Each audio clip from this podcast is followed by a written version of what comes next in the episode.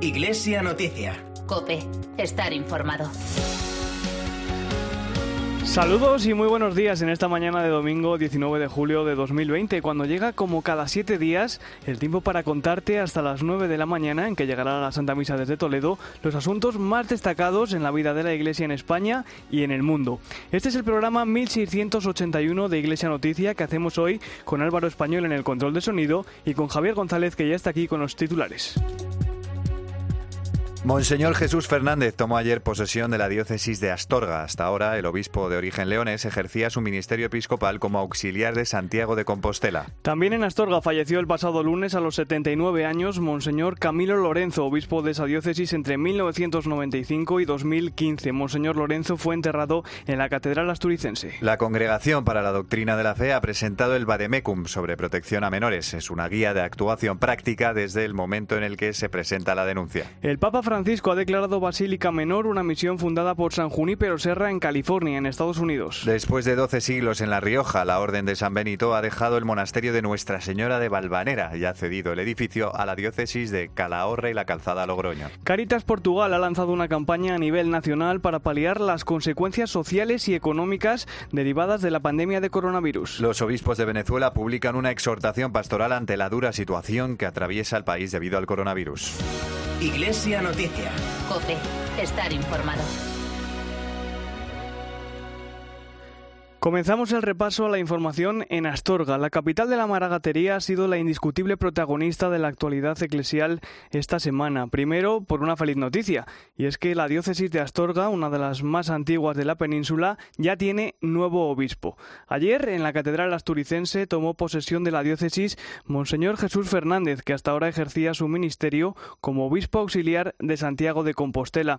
Siguiendo la ceremonia estuvo nuestra compañera de COPE Astorga, Ana Valencia. Buenos días, Ana. Buenos días. Astorga ya tiene nuevo obispo. Se trata del leonés Monseñor Jesús Fernández. Su cercanía con la diócesis de Astorga se dejó notar ayer al inicio de su episcopado en la diócesis.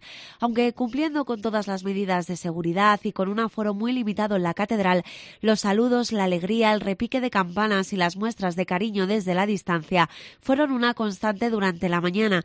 Jesús Fernández se mostraba encantado de llegar a Astorga y se propone trabajar especialmente por los más pobres significa acercarme a mi tierra, significa también ir a trabajar con muchas personas que conozco ya, también significa bueno encontrarme con personas que además estoy viendo en estos días que se alegran mucho de mi presencia y que me eh, reciben con los brazos abiertos. La misa celebrada en la catedral marcó el inicio del episcopado de Jesús Fernández, que llega a la diócesis de Astorga, una de las más antiguas de España, tras el fallecimiento de Monseñor Juan Antonio Menéndez.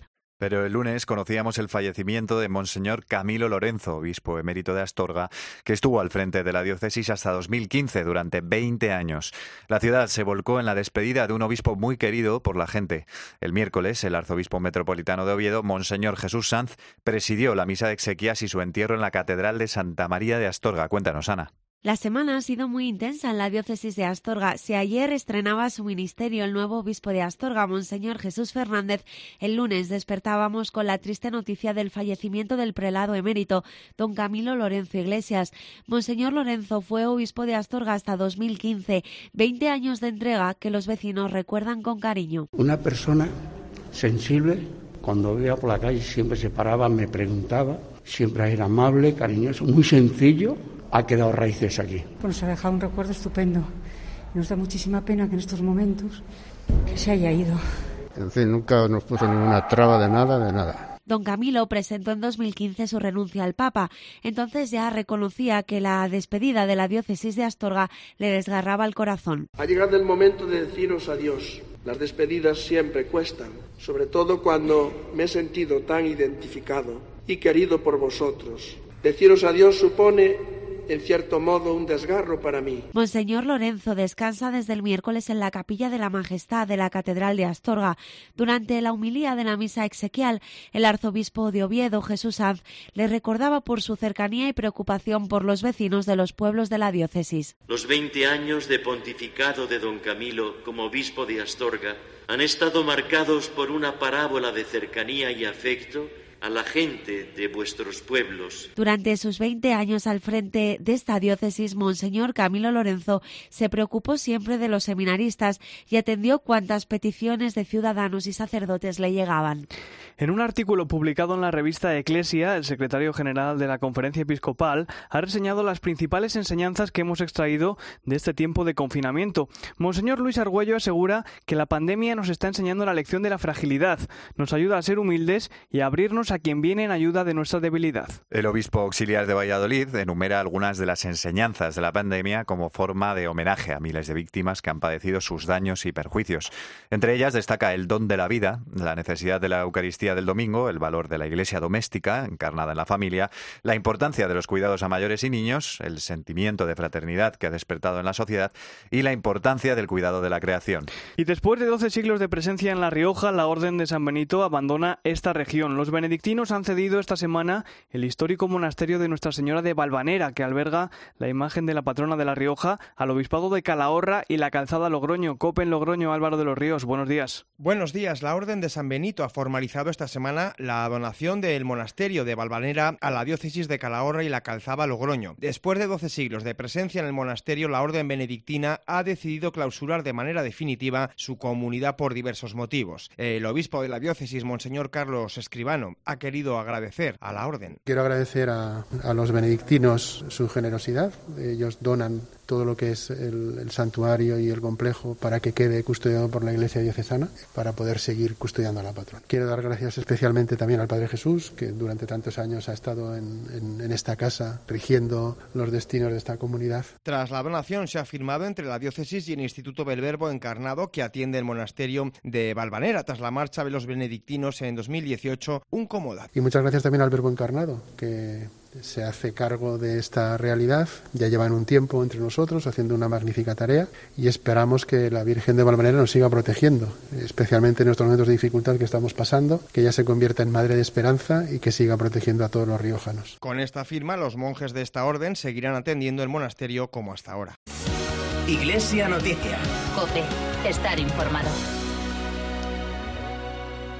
Y ahora es el momento de repasar la actualidad internacional en Iglesia Noticia y lo hacemos comenzando en el Vaticano. Esta semana la Santa Sede ha presentado el Vademecum sobre protección de menores que servirá de guía a los obispos para saber qué hacer y cómo actuar en cada caso. Este documento es una de las consecuencias de la histórica cumbre para la protección de menores que celebró la Santa Sede en febrero de 2019 y que contó con la presencia de los presidentes de las conferencias episcopales de todo el mundo.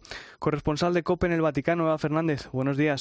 Buenos días. En un paso más para la erradicación de los abusos en la Iglesia, tras muchos meses de trabajo y consultas a juristas y a los obispos de todo el mundo, la Congregación para la Doctrina de la Fe ha publicado esta lista de pautas muy prácticas con el objetivo de facilitar el trabajo de la Iglesia desde el primer momento en el que se denuncia un caso de abuso sexual a un menor de edad. Un protocolo de unas 30 páginas que contribuirá a sumar fuerzas a todo lo que se está ya realizando en las conferencias episcopales, convencidas de que sin la verdad ni la justicia se sanarán las heridas de los abusos. No se trata de una nueva legislación sobre la materia, sino de un instrumento destinado a ayudar a obispos y a superiores religiosos a actuar en este tipo de casos que además irá completando con la experiencia práctica de las propias conferencias episcopales. El cardenal Luis Ladaria es el prefecto de la Congregación para la Doctrina de la Fe. Hemos pensado hacer una guía que pueda ser práctica para saber cómo hay que proceder en distintas etapas. Naturalmente, las conferencias episcopales han establecido unas líneas guía porque hay circunstancias que resultan difíciles de legislar a nivel universal. La elaboración de este documento ha surgido ante las numerosas solicitudes que han llegado a la Congregación de la Doctrina de la Fe desde distintos sectores de la Iglesia para disponer de un instrumento que les ayude en la delicada tarea de llevar correctamente los casos en los que están implicados diáconos, sacerdotes y obispos cuando son acusados de abusos a menores.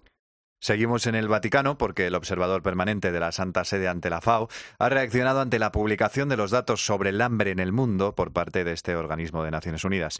En una entrevista para Vatican News, Monseñor Fernando Chica considera que en la actual coyuntura la palabra fundamental es cooperación. Cuéntanos más, Eva.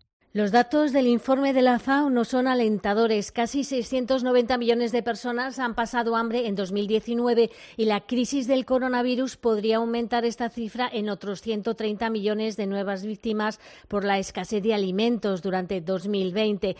El observador permanente de la Santa Sede ante esta entidad, Fernando Chica, estima que para el 2030 habrá en torno a unos 840 millones de personas sin alimentos. Esto confirma que el mundo no está en vías de lograr el objetivo del hambre cero. Por este motivo, ha pedido que se refuerce la cooperación internacional para asegurar la solidaridad, trabajando para derrotar la pobreza, la desigualdad y la injusticia. El camino para conseguirlo, según Fernando Chica, es apoyar a los pequeños productores y reducir el costo de los alimentos básicos, entre otros aspectos, porque el problema de la malnutrición está estrechamente vinculado al de la pobreza. Este informe sobre el estado de la seguridad seguridad alimentaria y la nutrición es el estudio mundial más autorizado en relación con la búsqueda de la erradicación del hambre y de la malnutrición. Y a esta hora llega el momento para el comentario desde Roma del colaborador de Iglesia Noticia, Antonio Pelayo, que en esta ocasión va a fijarse en la reconversión de la Basílica de Santa Sofía de Estambul en mezquita. Buenos días, Antonio. Buenos días. El histórico atropello cometido por el presidente turco Erdogan, convirtiendo Santa Sofía en una mezquita, ha suscitado reacciones muy negativas en casi todo el mundo. El mismo Papa manifestó su profundo dolor el domingo pasado, pero no quiso añadir más leña al fuego. La diplomacia vaticana había hecho antes todo lo posible para evitar un gesto inaceptable para quien crea en el diálogo entre culturas y religiones diversas. A las consternadas consideraciones de Bartolomé, patriarca ecuménico de Constantinopla, de Kirill, patriarca de Moscú, del Consejo Ecuménico de las Iglesias y de otras personalidades religiosas, se ha unido el llamamiento de la UNESCO para que se respete el carácter excepcional de este monumento Patrimonio Mundial de la Humanidad. Ha habido, sin embargo, algunos silencios poco comprensibles. El de la Alianza para las Civilizaciones, por ejemplo. Esta iniciativa fue lanzada por la ONU en el año 2005 y sus patronos fueron el entonces presidente del Gobierno de España, Rodríguez Zapatero, y precisamente Erdogan. Hoy su representante es el exministro español de Asuntos Exteriores, Miguel Ángel Moratinos, del que tal vez cabría esperar alguna declaración al respecto. Tampoco se han manifestado sobre la cuestión ninguno de los líderes musulmanes más abiertos al diálogo interreligioso, como el rector de la Universidad Al-Azhar del Cairo. Ahmad Al-Tayeb fue el firmante con el Papa Francisco del documento sobre la fraternidad humana y la convivencia, del que no se puede decir que haya sido fuente de inspiración para la decisión del mandatario turco. Santa Sofía fue sucesivamente basílica bizantina, catedral católica con los cruzados y mezquita musulmana hasta que el fundador de la moderna Turquía, Ataturk, la convirtió en museo abierto a todos sin distinciones de religión ni privilegios para unos creyentes sobre otros. Este delicado equilibrio es el que ahora queda roto y es algo que no puede no generar tristeza y dolor. Desde Roma les ha hablado Antonio Pelayo. Muchas gracias, Antonio. Esta semana la Iglesia ha celebrado la festividad que la Virgen del Carmen, patrona del mar. Y como esta edición, el segundo domingo de julio se ha conmemorado el Domingo del Mar. Y con ese motivo, el prefecto del Dicasterio para el Desarrollo Humano Integral ha enviado un mensaje a las gentes del mar. En él, el cardenal Peter Tarkson nos pide que de una forma especial nos acordemos y recemos por aquellos que trabajan lejos de su país, de sus seres queridos y de la Iglesia local. Más detalles sobre ese mensaje, Eva. En este extenso mensaje, el Vaticano recuerda la difícil situación de cientos de miles de marinos dispersos por todo el mundo a los que no se les permite tocar tierra por miedo al contagio de coronavirus o no cuentan con medios para regresar a su país una vez terminados sus contratos. El cardenal Taxon inicia su mensaje citando al Papa Francisco en aquel momento extraordinario de oración del pasado 27 de marzo, cuando afirmaba que, al igual que a los discípulos del Evangelio, nos sorprendió una tormenta inesperada desesperada y furiosa y nos dimos cuenta de que estábamos en la misma barca llamados a remar juntos. La Iglesia trabaja siempre muy cerca de la gente del mar intentando solventar sus necesidades, más aún cuando se han visto agravadas por la pandemia. El responsable del Dicasterio para el Desarrollo Humano Integral asegura que los buques que transportan alrededor del 90% de los productos imprescindibles han navegado sin descanso en los últimos meses, pero cerca de 100.000 pescadores finalizan cada mes sus contratos y han quedado confinados en puertos de todo el mundo, teniendo a menudo que depender de instituciones caritativas para satisfacer sus necesidades básicas. Ante esta situación, una vez más, la Iglesia sale a su auxilio a través de los capellanes y voluntarios que forman parte del apostolado del mar. Gracias, Eva. Precisamente en el espejo esta semana hemos abordado cómo trabaja el Apostolado del Mar o Estela Maris en el año en el que se cumple su centenario y lo hemos hecho con el director del Apostolado del Mar de Barcelona. Ricardo Rodríguez Martos explicó cómo surgió hace ahora un siglo en el puerto de Glasgow. Hay que decir que de hecho encontramos testimonios pero ya en el siglo XVIII, eh, no solo católicos, sino anglicanos, luteranos, distintas iglesias, siempre la gente de mar llamó la atención de las iglesias porque eh, se daban cuenta de que era sobre todo, estoy hablando ahora de hace más de 100 años, gente pues muy desprotegida, gente que andaba de un puerto a otro buscando trabajo, eh, muchas veces en condiciones pues eh, miserables y entonces pues la iglesia vio que ahí tenía que dar una respuesta y el Papa Francisco ha declarado Basílica Menor, una misión fundada por San Junípero Serra en Estados Unidos. El arzobispo de Los Ángeles y presidente de la Conferencia de Obispos Católicos de Estados Unidos, Monseñor José Gómez, ha anunciado que el Santo Padre ha otorgado este título a la misión ubicada en el estado de California. Dice que esto prueba que en ese lugar se han hecho santos los pecadores, se han proclamado la misericordia del Señor y el reino de Dios ha crecido. Viajamos ahora a Portugal porque Cáritas de ese país ha lanzado una campaña a nivel nacional para hacer frente a la emergencia social generada por la pandemia de coronavirus. Según las estadísticas de la organización eclesial Lusa, casi la mitad de las personas en situación de vulnerabilidad que acuden a Caritas en busca de ayuda lo hacen por primera vez. Corresponsal en Lisboa, Begoña Iñiguez. Buenos días. Muy buenos días. Ante la gran crisis económica provocada en Portugal por la pandemia de COVID-19, Caritas Portuguesa ha lanzado esta semana una petición pública para reforzar la respuesta solidaria de norte a sur del país.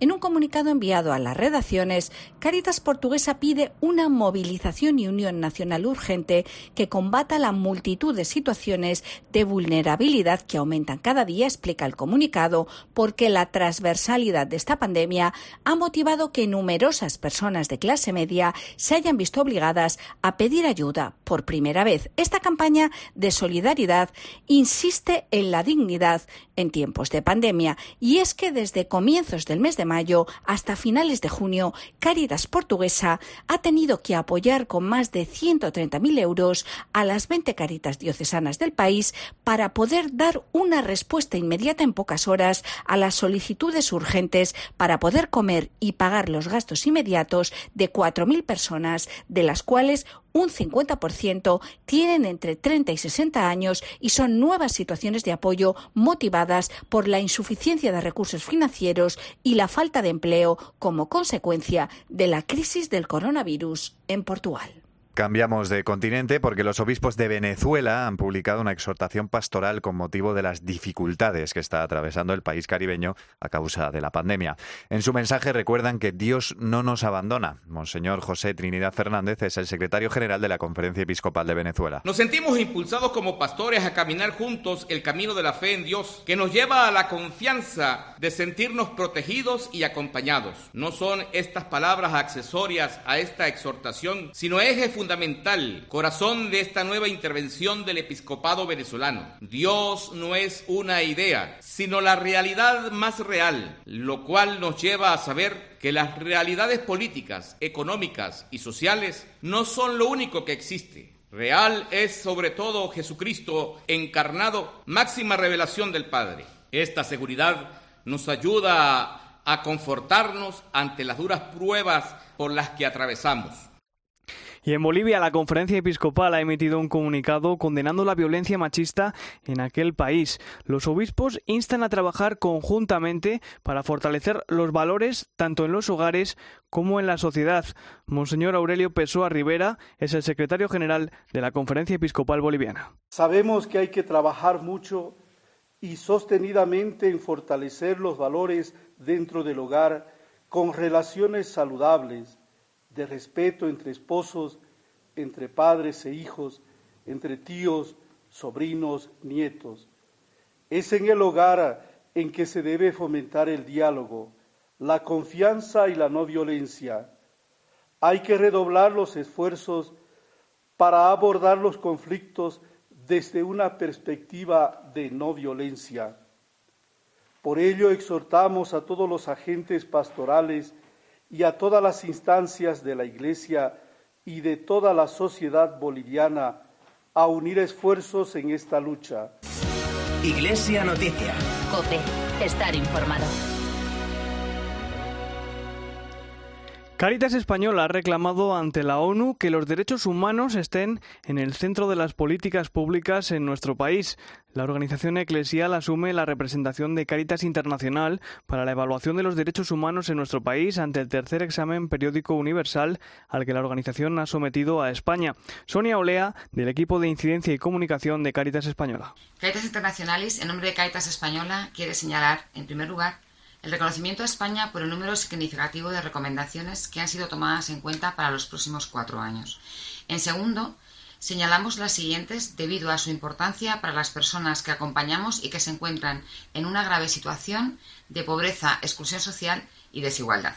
De nuevo, como en el EPU de 2015, pedimos la implementación del segundo plan de derechos humanos que permita el diseño de políticas públicas con este enfoque la implementación urgente de protocolos que den cumplimiento a las recomendaciones y dictámenes internacionales dictados contra España en la materia. La provincia ibérica de la Congregación de los Sagrados Corazones ha celebrado esta semana su cuarto capítulo provincial. Entre los asuntos tratados, el capítulo ha renovado por tres años el mandato del superior provincial, el padre Aurelio Cayón. Agradezco la confianza de mis hermanos al pedirme de nuevo que preste este servicio y me encomiendo los Sagrados Corazones en la tarea que el nuevo Consejo Provincial y yo tenemos por delante. El capítulo nos ha pedido desarrollar un plan estratégico que oriente la vida y misión de nuestra provincia durante los próximos tres años. Queremos cuidar la misión en los ámbitos de la educación, la pastoral parroquial y otras obras en las que servimos, teniendo la pastoral juvenil y vocacional y el compromiso con los márgenes como ejes transversales. Buscamos aportar a la Iglesia en salida que nos propone el Papa Francisco a partir de la Evangelii Gaudium. Nos trasladamos un momento al sur, a Córdoba, con dos iniciativas. Por un lado, el Cabildo de la Catedral va a patrocinar dos pisos de jóvenes en exclusión social. La iniciativa forma parte del proyecto de acompañamiento de jóvenes que la Fundación Don Bosco de los Salesianos gestiona en la ciudad de los Califas. Y además, tras un acuerdo suscrito con Caja Sur, el Cabildo va a recibir más de 20.000 libros de temática religiosa. Todo nos lo cuenta desde COPE en Córdoba, Inmaculada Caballo de Alba. Buenos días. Buenos días. El Cabildo Catedral de Córdoba ha patrocinado este proyecto Buceti 2020 con una aportación de 90.000 euros. Va a ir destinado al sostenimiento y la autonomía de los dos pisos de María Auxiliadora y César Fernández en los que residen jóvenes en situación de exclusión social que proceden en su mayoría del sistema de protección de menores y en el que trabaja la Fundación Don Bosco que gestiona en Córdoba. Estos pisos no solo están destinados a la residencia de jóvenes en situación de vulnerabilidad, sino que forman parte de un proyecto integrador y multidisciplinar mucho más complejo y que abarca ámbitos como la autonomía personal, la inserción social o la formación destinada a la ocupación laboral de estos jóvenes.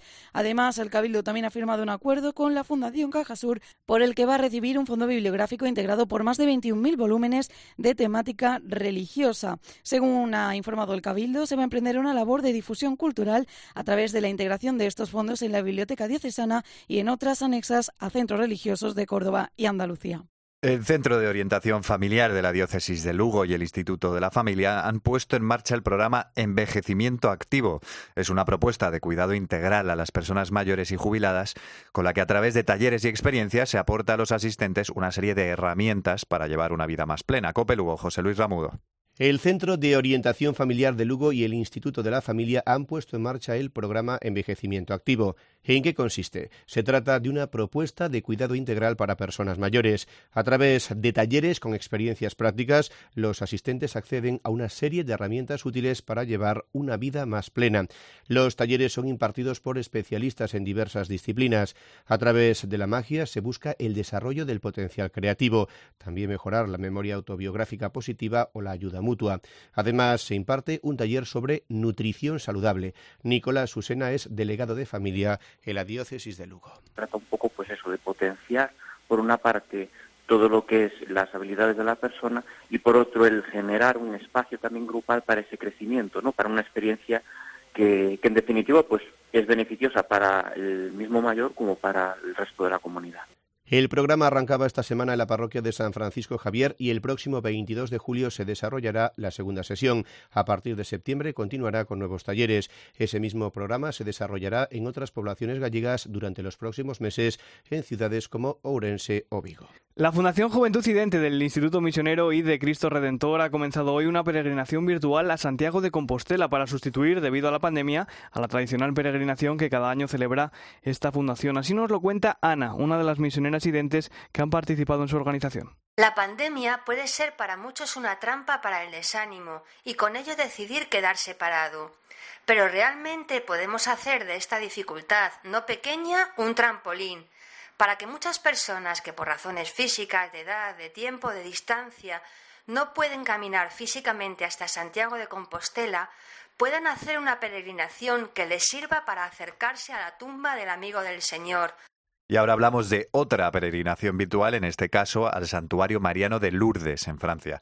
Es tradición que las diferentes hospitalidades de Lourdes visiten la Gruta de las Apariciones en una gran peregrinación veraniega.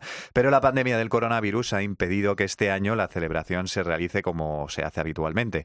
En el espejo, el presidente de la Federación Española de Hospitalidades de Lourdes, Pablo Garamendi, definía así lo que es peregrinar a Lourdes. La mejor definición de lo que para los hospitalarios es Lourdes la ha encontrado en un escrito el padre Arrupe, que ahora está en proceso de, beatificación, el jesuita padre Arrupe, que además es como yo de Bilbao, o era como yo de Bilbao, que decía a la vuelta de Lourdes el año 26, decía que para él Lourdes es un lugar donde vio a Dios tan cerca de los que sufren, de los que lloran, de los que naufragan en esta vida de desamparo, que se encendió en mí el deseo ardiente de imitarle en esta voluntaria proximidad a los desechos del mundo que la sociedad desprecia porque ni siquiera sospecha que hay un alma vibrando bajo tanto dolor. Hace unos días se cumplía el 40 aniversario de la promulgación en España de la Ley Orgánica de Libertad Religiosa. En el espejo hablamos con el que fuera director general de Asuntos Religiosos del Ministerio de Justicia en aquel momento, Eugenio Nasarre. El político señaló que la libertad religiosa aparece, después de la Segunda Guerra Mundial, como un elemento configurador de las democracias.